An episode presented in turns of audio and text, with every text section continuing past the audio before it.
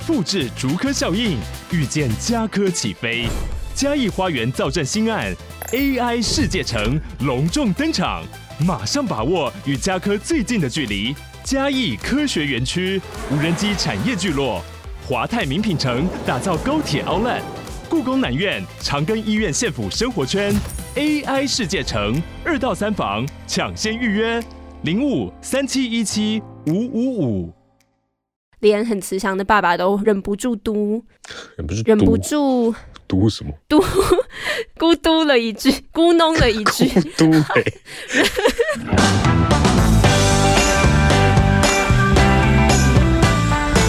大家好，欢迎收听三对三九十六，我是硕翔，我是王优，呃，没有马德。还是没有马德，好痛苦哦！马德快回来，很想念马德。对啊，但一样，请大家再给马德一点时间。是，那、哦、对不起，我声音好卡哦，刚吃太多东西。我觉得是因为你那个，你那个，你的脖子那边有点温暖哎。对啊，你是不是有点被勒住？很冷，要注意保暖，好不好？身为就是声音的工作者，对，这结果声音这个样子。这几天真的冷到快疯掉哎，好可怕哦！大家要注意保暖。大家，我们录制的时候是那个霸王级寒流没有来的时候啦，所以所以是真的是有一点冷。不过呢，我们有来自听众的一些暖心的留言，嗯、有一个很特别的平台，也不是说特别的平台啊，只是我们真的很少在这个平台收到留言，或者我很少去捞。我们有一个来自 YouTube 的。他是 James 詹姆士的，嗯，他是在日历那一集留言的。哇，大家还记得日历吗？还记得日历不？有一点快忘记了，是不是？我自己我之前回去翻我们集数，真的有一些讲过的电影，我真的已经快没有印象了。不过呢，大家都帮我们记得，像这位 James，他是说他在安普那一集发现我们这个频道的，然后他觉得听我们聊各种电影、各种歌曲，真的很赞、很舒服。哇，嗯，他说这集真的有让他想留言的欲望，因为日历也是一个他朋友推荐给他看的电影，他之前已经有认真看了一次，但好像有点半懂半不懂啦。然后还有感受到父亲的抑郁，但一直都被导演营造那种有什么很可怕事情要发生的那种感觉所影响，所以没有很好的感受这部电影。听你们讲完，我决定周末再来看一次，真的是很好的电影。不会啊，我觉得如果你有感受到导演那种氛围，那你应该是有感受到这部电影，没错的一些什么。谢谢你的留言，谢谢你啊！如果有看完有什么感想的话，也可以再继续跟我们分享哦。对呀，对呀，我们很喜欢听到大家的感想。确实，如果不知道去哪里找到我们的话，欢迎到 Facebook 或是 Instagram 搜寻“三嘴三十九十六尺”。OK，耶谢谢大家。那今天这一集呢，是我们怪物影展不规则的恐惧的第二部曲。这部电影是奉俊昊的《害人怪物》。嗯嗯，好的，在开始之前，我们一样来先来点名一下我们这个月有订阅的一些副会长还有小组长们。耶谢谢你们。然后我们先为一个月后的自己道歉。一个月后唱名的集数可能会在那个月的第三集左右，不好意思。大家应该不介意吧？是还好吧？我相信大家是宽宏大量，但还是稍作提醒，因为我们之前有说过，我们会在月初的时候唱名嘛。哦、那下个月，因为我们最近脑袋真的是，我们真的贵人，我不要我们贵人多忘，事我们两个已经很努力了。不好意思，不好意思，请大家多多包涵。好，那这个月我们还是先谢谢一月的各位副会长以及小组长们。嗯。首先，第一位 Franco，谢谢梅果仙子，一位匿名的听众龙龙，还有献给总是美丽的你多莉 Sap 童优雅，谢谢匿名 Amiu 妍希，谢谢，还有我们的老听众 Fishbook 仙女姐姐，还有再一位匿名听众。谢谢 Moz，怎么又有一位匿名听众？大家都匿名，很多匿名，很低调。嗯，然后谢谢 Jeremy，再来是哎，我们的蝴蝶姐姐凯乐李 John，我好多名字哦。你听到这里的人根本不知道你在讲什么，你们之后就知道了，你们之后就知道了。谢谢毛一堆，还有 Vivi Wang。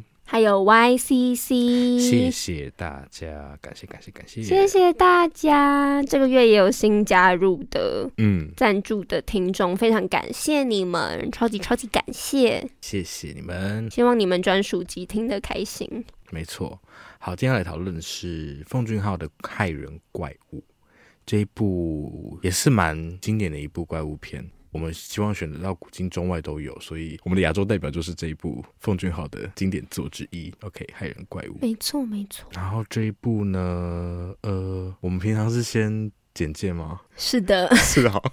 之前还是没有办法习惯两个人节奏。好，那开始之前先帮大家复习一下《害人怪物》，或者帮大家预习一下，如果你还没看过的话。OK，《骇人怪物》的故事背景是在两千年的韩国，在龙山基地这个地方，它是美军有驻守的军营之一。然后，一位美军的科学家呢，他不顾下属的劝阻，他把两百多罐过期的甲醛一并倒到汉江里面。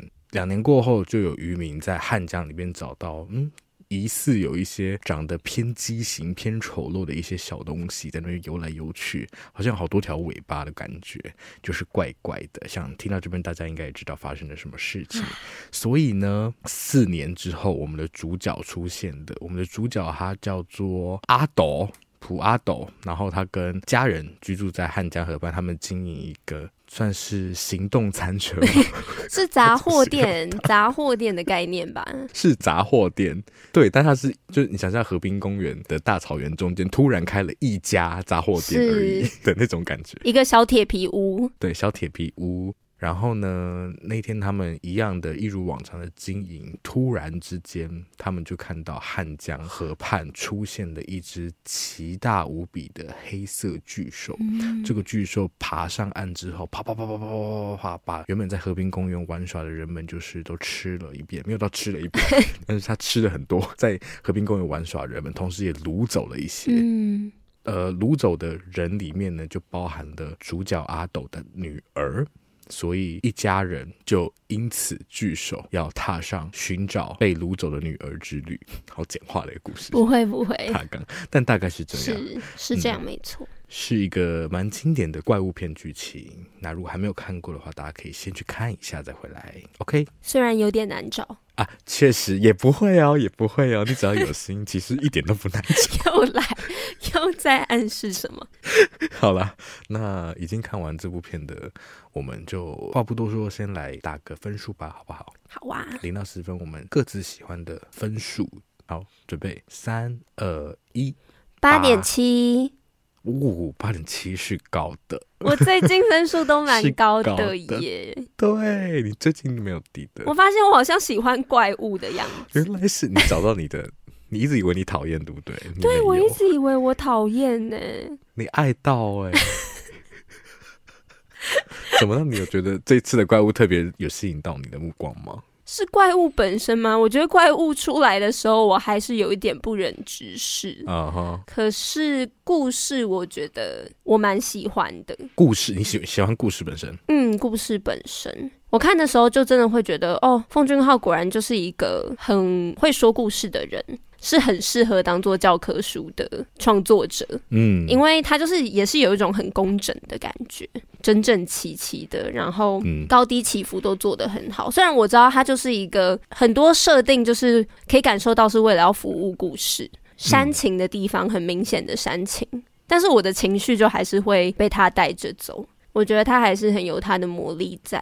嗯，所以对我来说，观看这整部电影的过程，还是觉得感受很强烈。对，嗯，嗯，我觉得奉俊昊真的是韩国一个大家都认识，同时也大家都觉得他好的一个导演。嗯，他这一部片《害人怪物》，我记得上映之后打破了韩国的历史票房吧，成为史上最卖座的在韩国上映的片，一直到好像到《阿凡达》上映才被打破这个记录。而且很难得的是，一个这么热门的片，其实影评也对它是赞誉有加，因为其实里面有埋藏一些线索。大家还是会觉得在工整之余有很多值得玩味、够有趣的部分。嗯，对啊，我自己也还蛮喜欢的，只是嗯哼，不知道八分也算高了，高啦，很高。但我觉得八上面就要有一些爱了。但我这部片就因为之前大概知道他的故事，所以这次看就好像自己的惊喜就少了一点点。哦，因为我不知道。对啊，我觉得我多出来的爱都是给裴斗娜的。你还特别 PO 了他的预兆在那个 现实，没错没错啊，斗娜斗娜真好看，但我也是很喜欢宋康昊啦，我觉得宋康昊也是让我觉得、嗯、哇，我没有看过他演这样的角色，嗯，其实这个角色跟他在寄生上流的概念是不是有一点点像？有一点像，可是就是偏没用，设定不太一样。基本上对。就我所知，奉俊昊的电影的主角好像都会先偏没用、欸，哎。好像是、哦，就就我所知的，好像是。我看应该有三四部，都是蛮没用。对啊，对啊，我自己所知的应该也是至少有三四部。嗯嗯，我觉得这跟他的题目设定应该蛮有关系的，我们待会可以来讨论一下。是是是。好的，那我们就正式开始今天的讨论。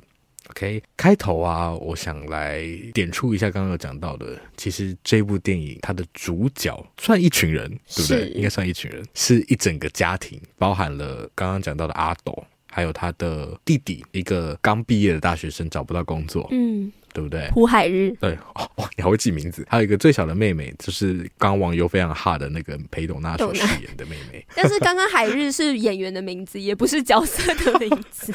朴海日演的，朴海日就是我们分手的决心的男主角。我们之前也有讲过这部片，没有错，他叫哦，他叫南一，南一书局那个南一。南是，然后妹妹叫南珠，啊、南珠，所以男一跟男珠，南珠他是一个呃射箭选手，射箭选手，嗯、对，只是因为一些犹豫，所以痛失金牌，嗯、拿了铜牌这样子。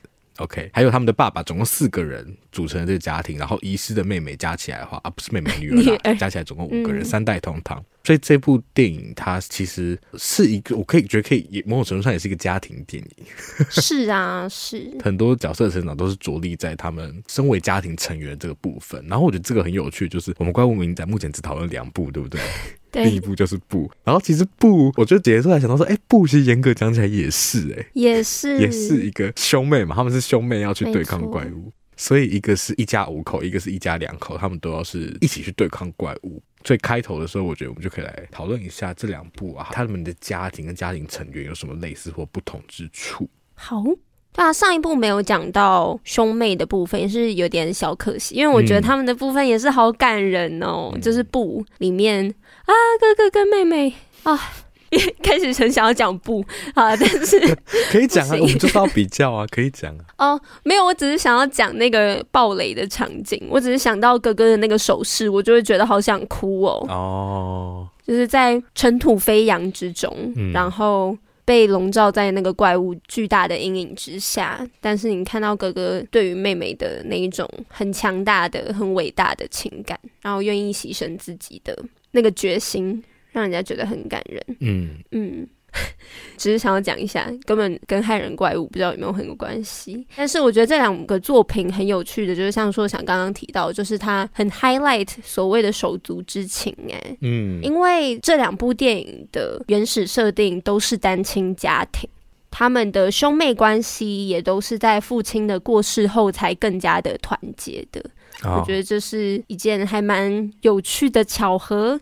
对，然后比较不一样的地方，可能是我觉得《害人怪物》里面这个家庭的男性成员都偏没用，然后女性成员都偏亮眼。对，有没有发现？是，对啊，很可爱。就是爸爸有点太慈祥嘛，他管不太动他的孩子们，然后老大有一点比较迟钝，弟弟老二目前找不到工作嘛，嗯，脾气又有一点火爆。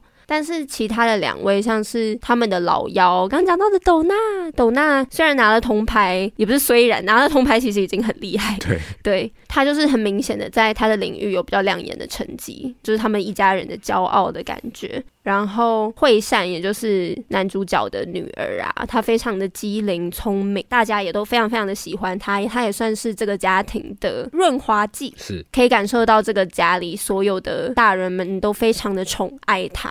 嗯，但这个家庭的确，就像我们刚刚提到的，导演对于主角的设定非常喜欢把他们写成没用的这件事情。嗯，然后这个家庭主要其实算是一个 dysfunctional family 吧，就是机能不全的家庭。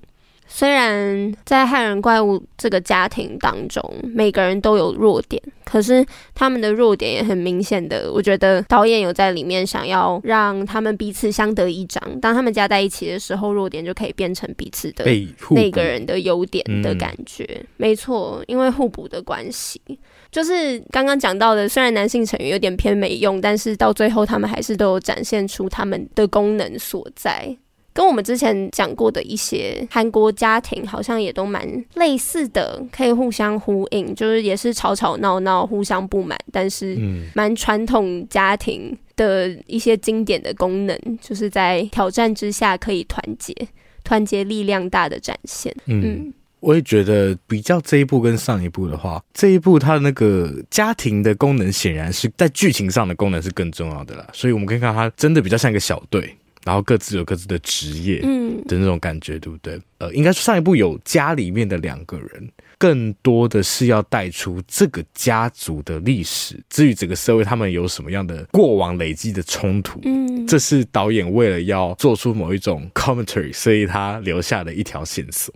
对我来说，布的家庭比较偏向这个功能，但这一部的话，确实它更多是在服务剧情本身。不过，哎，确实你刚刚没讲的时候，我还没有想到说，其实两边都有 都有一个场面是爸爸死掉，嗯，对不对？一边只是布的在很前面，对对，布的故事可以说是爸爸死后才开始，对。然后害人怪物是他们在跑的中途，爸爸死掉了，嗯，对啊。我觉得这样想怪物，我就想要让我想到那个《阴尸路》，因为《阴尸路》其实它。故事一直都是围绕着某一个小队嘛，对，然后这个小队他从最一开始，如果大家有看的话，最一开始就是 Steven Young 的那个 Glenn，他救出了逃出医院的 Rick，然后他们两个人结了一个小队，然后开始这个小队越来越壮大，越来越壮大，然后遇上别人，但故事始终是围绕着那一群人，他们发生了什么事情，那个死亡永远都会是一大看点，就是小队成员之中的死亡，到底对小队来说是什么呢？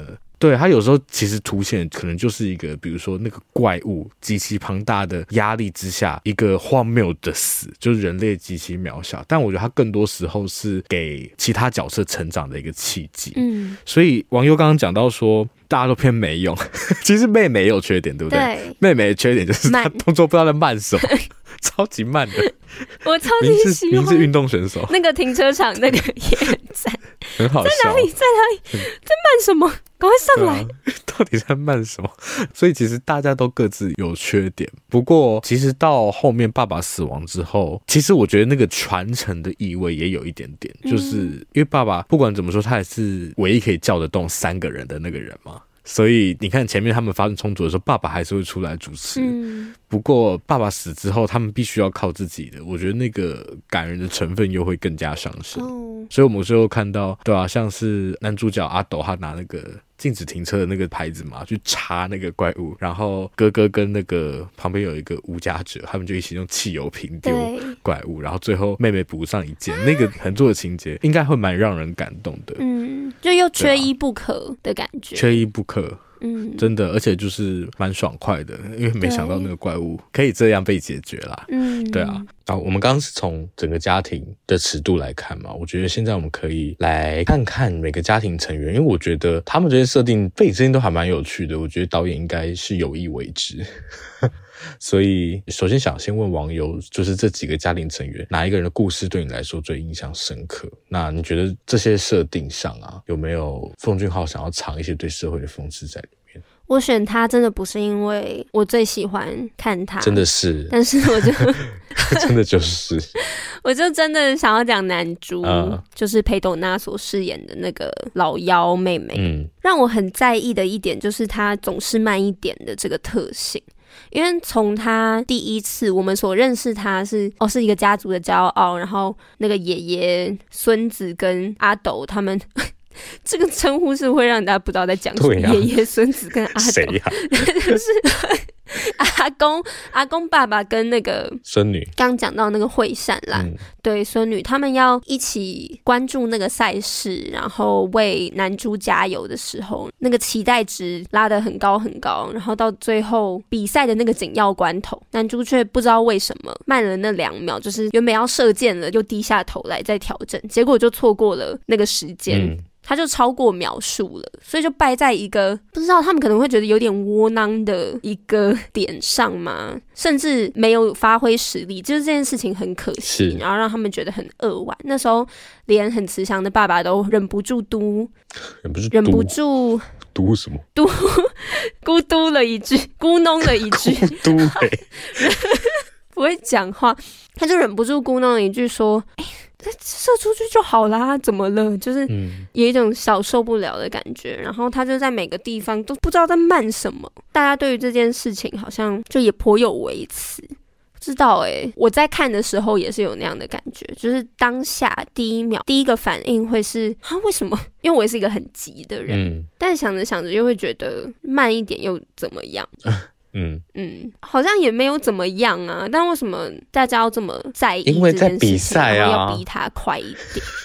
对啦，是这样没错。可是那是他的专业上的确，他可能需要精进的一部分。可是生活上那些慢一点，好像也没有什么大不了。然后他会一直因为慢一点这件事情被击败。嗯，他自己有机会可以面对那个怪物的时候。离他那么那么的近，也是因为他没有掌握那个时间，所以他一下子就被甩到 旁边的那个沟槽里面，又是完全无法发挥自己的实力。看着男主，我会觉得，就像我刚刚讲的，就是如果说导演有想要设定一个讽刺的话，可能就是在刺激这个社会上一直要积极营营，然后很快速的这件事情。就像是男猪其实得了铜牌也是很好啊，嗯，对啊，可是大家就还是会因为他不是最好的，或者是他没有办法跟上我们所习惯的大众平均的那个速度，大家会因为这个样子而指责他，进而让他觉得有匮乏感。嗯，这件事情就让我觉得很在意。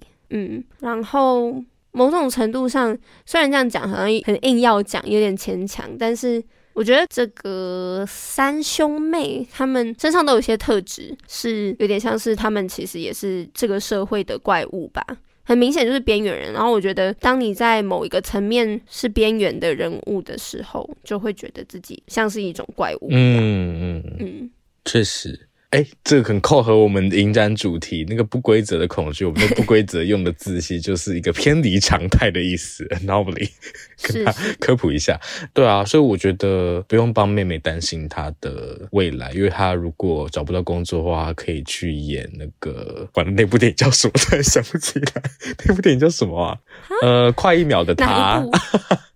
啊！消失的情人节，对，消失的情人节，所以推荐韩版，如果有要再翻拍的话，可以找裴斗娜当那个女主角，啊、应 该蛮适合的。好，但确实如网友所说的，这一家人他们都是边缘人来着啊。妹妹起码还可以在全国射箭比赛里面跟别人比拼，我觉得真的要讲到边缘人，应该是呃男一吧，男一好边缘啊。嗯，阿斗。扶不起的阿斗，对阿斗。啊，对耶，哇，原来哎，等下不是，我不知道讲阿斗，我要讲男一啦。啊，男一，我以为你是说 男主角一号男一，啊、不是。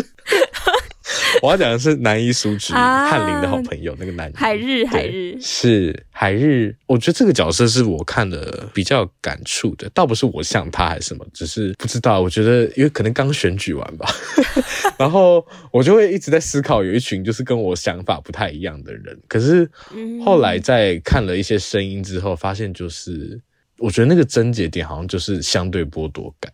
哦，解释解释，就是我觉得自己算是，其实某程度是幸运的，我们都还蛮幸运的，就学历不错，然后你说真的要赚钱，找赚钱的机会又很难嘛，好像也没有到那么那么难，就你要赚钱的话，嗯、可是好像有更大一群人，他们是要花更多的力气在过生活，然后那个分配是有它不公正、不公平的地方，嗯，所以。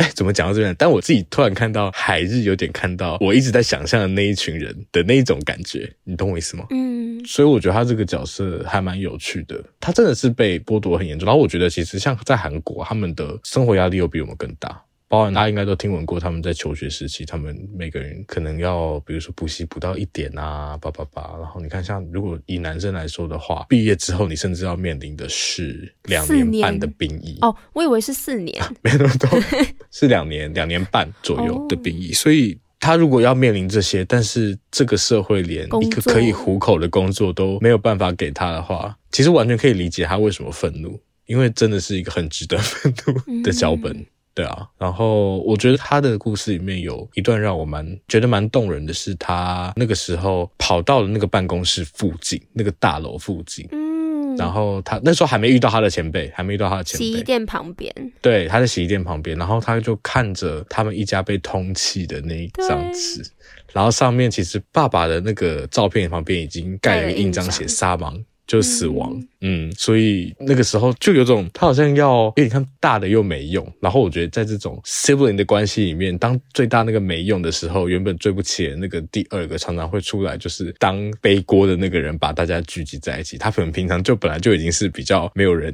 就是不是起眼的那一个人，可是他可能某种程度上，他却是最能够连接起来这个兄妹群的人。嗯，对啊。然后他就是看到那个海报的时候，他就是有点要哭出来。然后他要把它撕起来这件事情，对对，我觉得很觉得还蛮感人，蛮难过的。对啊，对啊，是是我在一个怪物店里面看到很很有人性的一刻。嗯。是，所以这个角色确实让我还蛮印象深刻。我其实蛮喜欢这个角色的，我也很喜欢，而且他其中有提到说，嗯。海日他是大学毕业的嘛，然后也有很明显的暗示说他其实之前也是有参加社运的大学生。嗯，不觉得这个时候就会觉得哦，请回答一九八八真的帮我们补足了很多韩国历史的相关知识吗？就跟宝拉一样，就是有接受比较高等教育的大学生们，他们比较有意识，然后要去争取民主这件事情。对，然后啊，不要一直叫他海日，他里面的 角色叫做南一，南一就有跟他的无家者的伙伴。说，嗯，他应该是那个时候说的吧，就是说他奉献了他的青春给这个国家，但这个国家是怎么回报他的？对，那种感觉，就觉得也是很印象深刻。但也是因为他社运的背景，嗯，他才知道怎么做这个汽油弹。没错，没错，这个烧酒弹，嗯，正要讲这个，就是他那个时候在跟那个吴家子在车上坐的时候，那个司机问他说：“你们是要去抗议吗？”他就说不是嘛，他其实是要去杀怪物。嗯，所以其实他用那个蛋去杀怪物的这个场景，就更有象征意义了。对，是，我觉得他是我觉得这群人里面我最喜欢的一个角色。OK，嗯，然后刚让给你，好，谢谢。没有了，我不是我不是爱他，我是觉得这个角色写的还蛮好的，很好。但是你不觉得他有一些瞬间真的长得很像善宇吗？善宇吗？我觉得他们有一点特别有感觉。嗯，真的吗？哦，好，大家再去看一下。我再我再好好端详他一下。OK，好。然后刚网友有提到，其实这部片如果我们更知道一些韩国的社会背景的话，好像会更投入，更知道他到底想要透过这个怪物电影干嘛，对不对？确实，其实里面有藏了很多社会风雨的线索。比方说，开头的时候，呃，我们就看到刚刚有讲到一个美军的长官跟他的韩国下属嘛，然后那个美军长官就是执意要把过期的甲醛全部倒到汉江里面。其实这是一个真实事件。对啊，后来才发现是真的，发生在两千年的真实事件。对啊，因为其实第一次看的时候，我会想说，哈，我其实看那段觉得有点尴尬，想说啊，好 cliche 的一个。对啊，而且太扯了吧？你就觉得这也太扯了吧？又很没常识，啊、然后。又很没有道德良知的一个行为，怎么会这么夸张？而且那一段的台词啊，你把它整跟剧本其他部分放在一起看的话，超级奇怪的，你就会更觉得说什么这一段到底在干嘛？但是你知道它是真实世界之后，我觉得有双倍的打击。我现在说真的假的？原来是原来这种事情。真的很惊讶哎！是的，我觉得还蛮有趣的。然后，其实这部分有提到美军，不止在开头的时候，其实后来因为韩国政府的某种软弱无能嘛，我们可以看到在处理怪物以及扩大扩疫情的时候，也是有非常多美军介入的时刻。甚至最一开始跟我们的主角阿斗一起打怪物的，就是一位美国的军官。嗯，所以我觉得我们接下来的讨论就是这么多这么多的美军线索，到底是想干嘛呢？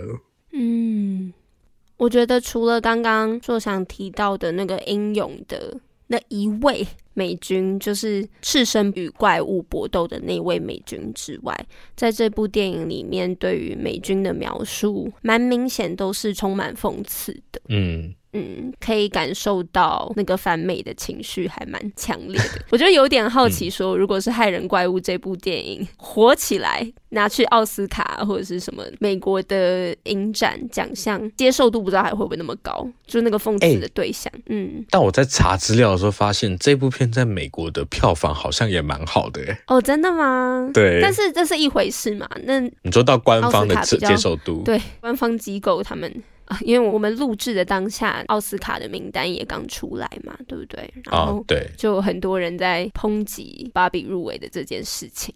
就觉得哦，蛮有趣的，关于 The Academy 的成员的组成等等，就、嗯、是想的有点远啦。我只是觉得这个反美的情绪的确还蛮明显，然后再加上刚刚有提到说开头的那一起事件其实是真实事件的时候，在那之后，据资料显示就有一个蛮明显的，在韩国当地反美的情绪也是蛮高涨的。嗯，就觉得哦，好像有在这部电影多少有感受得到。然后在第一个刚刚讲到有一点突兀的场景当中，我会想到在这部电影里面的美国人的角色，除了刚刚讲到的过世了的那个美军之外，那些美国白人男性讲话的方式都还蛮 patronizing 的。嗯，刚刚讲到的第一幕那个很突兀的场景，他有讲到说，Let's just dump them in the Hung River。就是就把他们丢到汉江里面就好了。对。然后讲到说，哦，汉江那么的广阔，对不对？我们也要和汉江一样广阔，我们的想法要开放一点。那个时候，就是 be open-minded 的这件事情，我就觉得哦，好可怕。对啊，莫名其妙。但他讲的时候如此的轻松，然后呢，把他对话的对象当做一个白痴一样的那种感觉，然后就让人家觉得哦。有够讨厌，然后就想到所谓开放，然后呢，不知道这是不是东方民族的一个，可能是吧，一个有点小可悲的通病，嗯、就是面对西方文明跟所谓比较进步的思想的时候的那个自卑情节，常常会。让我们倾向先接受，虽然当然不适用于低母啦，因为他们毕竟有位阶之间的关系。嗯、可是这个政府跟政府之间的判断，就常常看到在这个故事里面，阿斗他们一家很真实的声音，也就是一个平民百姓的声音，是不被理解，甚至不被倾听的。但是所谓邪恶美帝，他们有距离的一些推论，就足以站稳一些立场，嗯，然后有这么这么大的影响力。就是一个蛮明显的讽刺啦，嗯，但是到最后，觉得导演的处理方式，刚刚有讲到怪物是怎么被消灭的呢？怪物被消灭其实是阿斗拿着那个请勿停车的棍子去攻击他，加上他的弟弟的烧酒汽油弹，再加上他的妹妹的弓箭。就是也有人讲说，因为弓箭一直以来都是韩国非常重视的，他们民族历史蛮重要的一个运动。嗯，如果大家有看过一些什么大长今什么的，嗯、对那个年代，骑马跟弓箭对他们来说都是很重要的一项技能。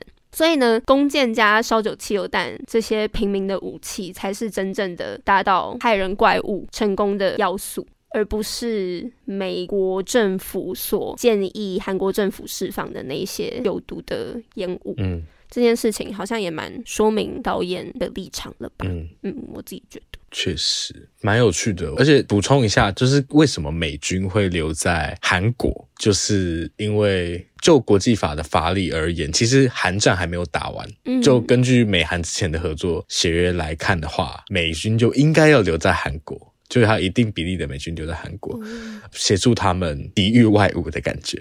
只是随着冷战结束，其实已经有蛮大量，应该说绝大部分的美军都已经撤回美国了。那现在的话，直到今年为止，哎，我印象中还有大概两万出头的美军是留在韩国的。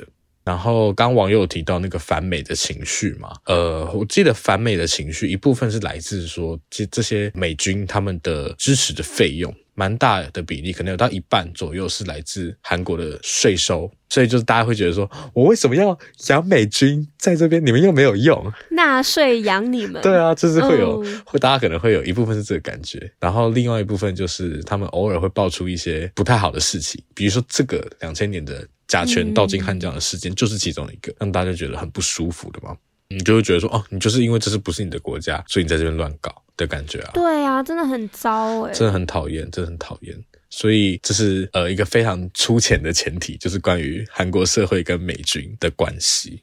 然后，哎，我看到一个 theory 还蛮有趣的，但这又会提到后面，因为其实这部电影不只有怪物，我觉得我们在这个时间点看也蛮有趣的，是因为它还有疫情的成分。对，所以看一看突然变疫情，欸、看一看变疫情，对啊。可是所谓的疫情，原来是一个全然的假象。嗯，我们是看到。其实这一部电影里面，怪物好像不只有那个从汉江冒出来的巨大宿主而已，好像还有另外一个隐形的怪物是平民没有办法自身去抵抗的，嗯，是来自于体制的。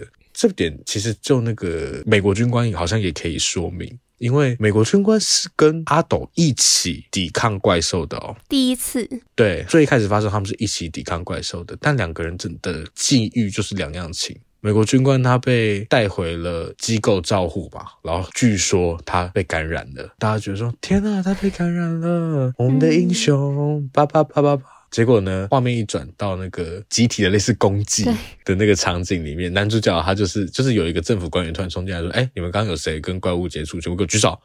超级凶的，然后这时候男主角举手，然后他就被包在一个袋子里面，像一个垃圾一样被运走，好像是蛮贴切的一个描述。对啊，他们其实一开始做的事情是一样的，他们是合作的关系，嗯、可是，在那个合作结束之后，他们却遇到了完全不一样的对待，这其实就完全显现出了，我觉得无论是平民跟权贵，或是一个本国人跟外国人，就是各式各样的这种身份矛盾。我觉得在那个荒谬的情节里面设计得很好。嗯，我自己觉得他他真的好聪明哦。奉俊昊真的很会写故事，很会，而且有时候你会觉得好像其实没有那么复杂，嗯，不会像布那样，嗯，不会有太出其不意的地方。可是它的转弯也够多，对，就他还是会带着你做一些云霄飞车，嗯，确实蛮平稳，但还是会觉得很好玩。对，我是真的永远都是最难的，你要怎么做出一个够大众，但是又不会无聊，不会纯粹流于。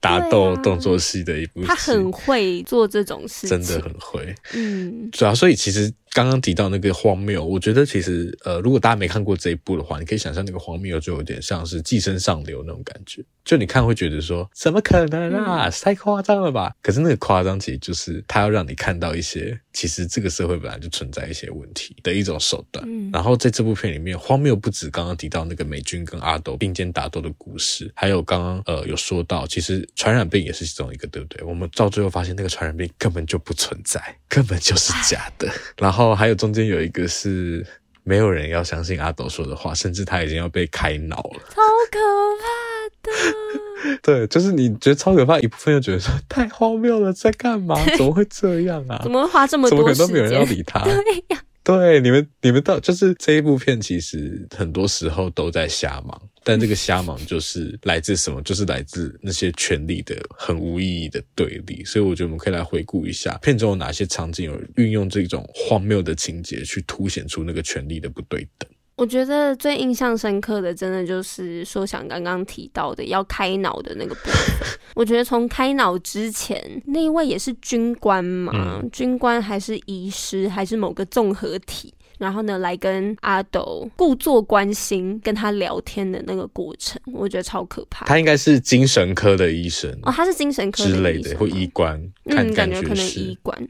对啊，然后他假装是要关心他的感受，然后旁边还有一个很厉害的口译嘛，试图要跟他对话这件事情。但是真的就在那个对话的过程中，我觉得阿斗所讲到的，他说不要打断我说话，他就真的觉得很无力、很沮丧，说说不要打断我说话啊，为什么你们都不听我说这件事情？他其实就是一个没有话语权的人。嗯，不知道是不是因为大家一开始对于他有一些比较迟缓的一些基本人设的这件事情，而对他有所预。盘，或者是大家真的不相信他有接到那一通电话嘛？虽然我觉得就一个外人而言，你真的可能会觉得他是不是因为忧伤过度，或者是等等的，但他们真的没有给他任何一个机会。这就是我们之前有提到的最可怕的事情，就是你被丢到精神病院里面，然后你还要解释你不是精神病患这件事情，做不到，臣妾做不到啊！你越深信什么，他们就觉得你更有病啊！对，对啊，你到底要怎么证明自己不是自我幻想、妄想那些事情？嗯嗯，他们说有病毒就有病毒，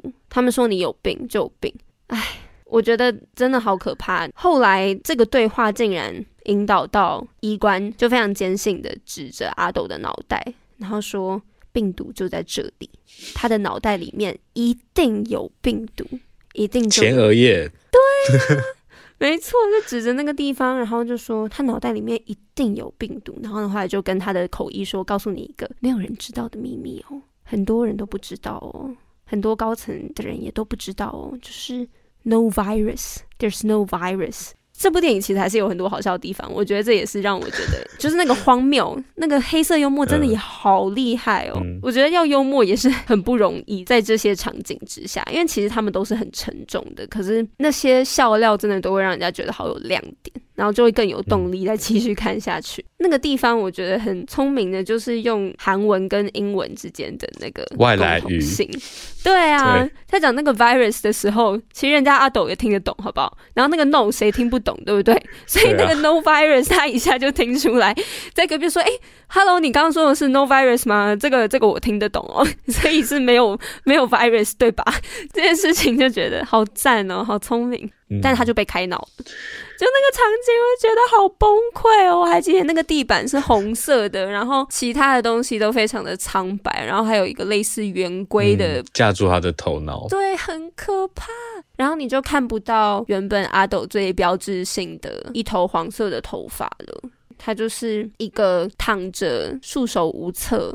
无论怎么叫喊，都没有人愿意听他说话的情况，其实跟他之前情况好像没有差太多，一直以来都没有人要听他说话。对，然后他那个地方真的也演得好好，他又否认，然后一开始苦苦哀求，然后到最后很生气的，就是咒骂哦，你们这些狗养的什么什么，然后到最后再继续哀求，然后最让我觉得难过的是，他一直挂心的就是他的女儿，他从头到尾都没有忘记这件事情。在那个当下，他其实蛮有一种死到临头的感觉，就真的是这样吗？人家要开你的脑，你能做什么？什么都不能做，但他心里还是挂念着惠善，然后跟他说对不起。这件事情就让我觉得好难过。嗯嗯，到那个关键的时刻，对他来说都还是最重要的事情。就这部电影叫做《害人怪物》嘛，然后大家会觉得说最可怕的应该是汉江里面的那一只突变的怪兽吧？嗯、但其实它不是最可怕的。就我在看整部电影的过程当中，虽然它长得有点特别，但是我真的没有觉得它很可怕哎。我觉得这部电影也没有琢磨太多在它有多吓人的描述。嗯，嗯，它不是最可怕，也不是最可恨的。它虽然不可控，但是它也是那些有权的人类，尤其我们知道呢，它是因为那些甲醛，应该是因为那些甲醛所演变出来的一个自私的后果跟产物。其实作为一个有机体，它也是蛮无辜的，它也不是自愿变成这个样子的。嗯，就是觉得最可憎的就是那些自大的有权利的人。膨胀而成的，也是一种猛兽吧。嗯，他们可以随意推论出一个不存在的病毒，然后不承认自己的错误，影响那么那么多人，以所谓的理智跟科学就可以控制这么多平凡的人类的生活。这件事情真的，唉，让人家觉得很讽刺。嗯，他们所说的真实就是真实的这件事情。嗯，对啊，其实不管是刚刚讲到那个开脑手术的场景，或是最后讲到那个其实不存在的疫情，其实我觉得它都回归到话语权。刚网友说的，谁有了话语权，就有了定义这个世界的能力。所以，其实针对这一件事情，还有个连同我们刚刚所说的美军。的这一块，就蛮多人对这个故事的一个 theory，就是在说，他其实在讽刺美国介入伊拉克战争的时候，嗯、他们最初使用的那个名目，就是因为他们发现有那个大规模的类似商人武器。但这这种事情，就是后来发现是有点死无对证的，就会让人怀疑，到底是他想要主持公道，还是是必须要有冲突跟纷争，才可以有权利的重新分配，嗯，他才可以巩固那个权力。我觉得不止在这个这么巨大的国际政治的场景上会有这样的讨论，其实现实生活中也有啦。就是有时候就职场好像也会发生，比如说你提的一个提案，然后明明就没怎么样，可是老板就硬要挑，比如说这边有个错字。他必须要挑那个东西，他才能感觉到他有在。讲的好好哦，对，对不对？对，就是这种感觉，就是那个东西不能就是完好，就是从你这边产出之后，就代表我们直接出去，这样要他这个老板干嘛？会让他觉得 某种权利被剥夺的感觉嘛，那种被削弱的。对，嗯、他就必须要透过某一些，也不能说胡编乱造，可是就是回到这部片在做的事情，就是瞎忙。必须要透过那些瞎忙来巩固权力。天哪，对，对瞎忙哎，好赞哦。嗯，我很喜欢我们达到这个结论，关于这部分，我也觉得超赞的。对，嗯、很棒。好，所以以上大概是今天我们对于《害人怪物》这部电影的讨论。我觉得我们讲了好多、我们讲了现实生活、历史背景，然后还有针对家庭啊等等的。那如果大家还对电影本身有什么样的想法，或是也要许愿之后我们看哪一部片的话，都可以跟我们说。或是什么影展主题都可以跟我们提。没错，我们不会就是在那边抓错或者是什么。不会，而且我们很需要，很需要大家的一些想法。对，我们是真的很需要。谢谢大家了，谢谢。好，那如果想追踪之后更多消息的话，欢迎到 Facebook 还有 Instagram 收集三嘴三，收集搜寻三嘴三九十六次，收集也不错。对啊，然后。哦，也可以在你收听平台给五星评价，我们就期待马德回来的时候可以加入我们的读书会，跟我们一起讨论。没错，那都到这边喽，谢谢大家。拜拜。